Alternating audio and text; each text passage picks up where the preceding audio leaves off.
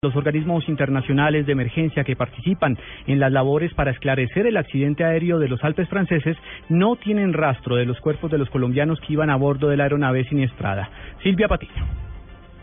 La canciller María Ángela Holguín eh, confirmó que en este momento ya se traslada a Barcelona uno de los familiares de Luis Eduardo Medrano para estar en contacto con el consulado de Colombia en esa ciudad española. Dijo además a la canciller que se están adelantando todos los procesos para la repatriación de los cuerpos. Los cuerpos no han sido rescatados, digamos, falta todavía que lleguen a él y todos los procedimientos que tienen que hacer las autoridades francesas para ya en el momento en que podamos eh, eh, repatriar los cuerpos. Estamos muy pendientes. El consulado en París igualmente ya está al tanto eh, en comunicación con, con el consulado en Barcelona. La canciller reiteró que la dificultad para rescatar los cuerpos se debe al terreno en el que cayó el avión. Silvia Patiño, Blue Radio. Aprueban en debate de control político para que el ministro de Justicia y las altas cortes respondan ante el Congreso por la crisis desatada en la rama tras los señalamientos de corrupción en la Corte Constitucional. Simón Salazar. Tras una reunión entre las comisiones de paz de Senado y Cámara, la representante Ángela Robledo de la Alianza Verde aseguró que concluyeron la necesidad de pedir la incorporación de nuevos artículos que incluyan a 285 municipios gravemente afectados por el conflicto en el Plan Nacional de Desarrollo. Hay unos ponentes que tienen la inquietud de qué va a pasar con el Tribunal de Aforados mientras entra a funcionar el que propone el gobierno en el proyecto de reforma constitucional. Algunos de estos municipios en situación crítica están ubicados en Putumayo, Meta, Nariño y Cauca. Simón Salazar, Blue Radio. Noticias económicas, la producción de Ecopetrol los dos primeros meses del año creció frente al mismo periodo del año anterior, sin embargo está por debajo de la meta del millón de barriles diarios. Julián Calderón.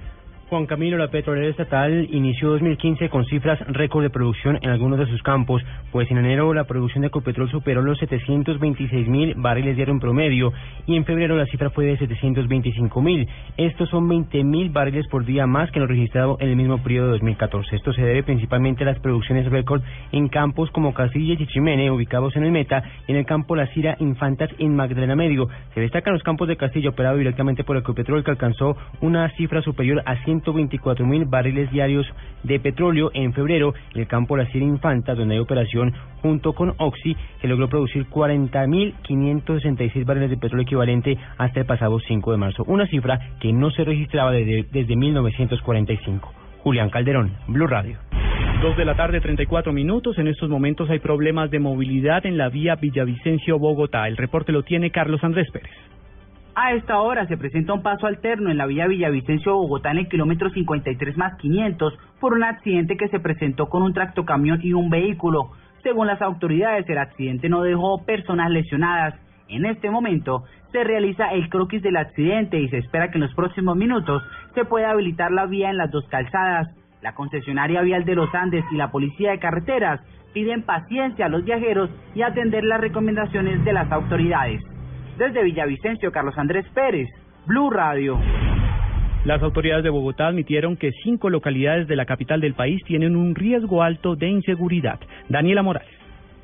El director de la Policía Metropolitana de Bogotá, general Humberto Guatibonza, reveló que a pesar de que se han disminuido los índices de sicariato de homicidios en la capital, existen todavía cinco zonas en alto riesgo, según él, por la llegada sobre todo de delincuentes que se dedican a crear ollas dedicadas al expendio y venta de drogas.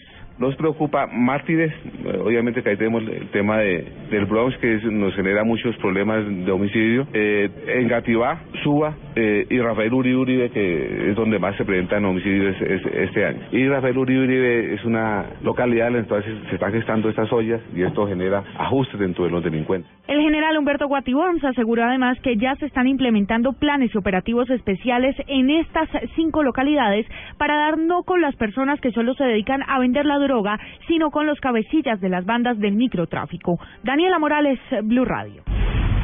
El Gaula de la policía capturó a 19 personas quienes extorsionaban a mayoristas y comerciantes en la ciudad de Cali. Más información con Nilson Romo.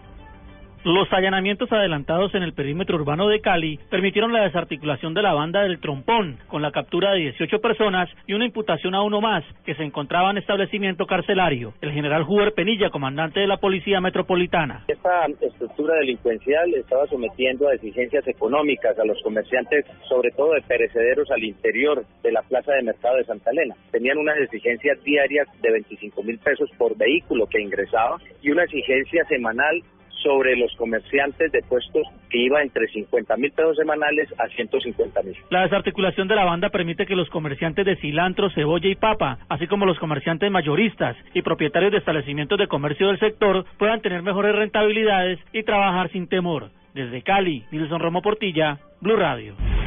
Una verdadera guerra campal se ha desatado entre pandillas en el municipio de Arjona, en el departamento de Bolívar. Ya hay una persona muerta por estos enfrentamientos. Nos informa Carlos Cataño.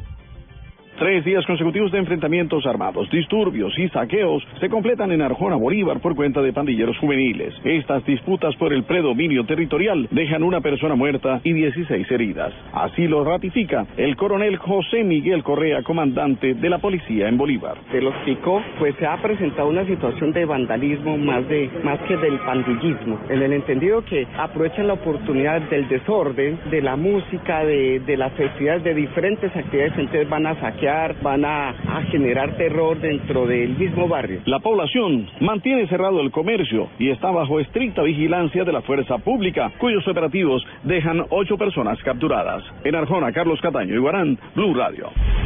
En información internacional, el ejército de los Estados Unidos formuló cargos por deserción y mal comportamiento frente al enemigo contra un soldado que fue liberado por los talibanes tras pasar cinco años en su poder. La noticia está en Washington con Daniel Pacheco. El sargento Bo Bergdahl fue liberado el año pasado por la red Haqqani, un grupo alineado con la insurgencia talibán, luego de estar cautivo cinco años en Afganistán. Los cargos que enfrenta, según confirmó su abogado en Estados Unidos, son deserción y mal comportamiento frente al enemigo. La liberación de Bergdahl causó controversia política en Estados Unidos, pues se dio en medio de un intercambio de cinco miembros de los talibanes retenidos en la base de Estados Unidos en Guantánamo, Cuba aunque la máxima pena por deserción de las Fuerzas Armadas de Estados Unidos es la pena de muerte, el último soldado que sufrió esta condena fue ejecutado en la Segunda Guerra Mundial.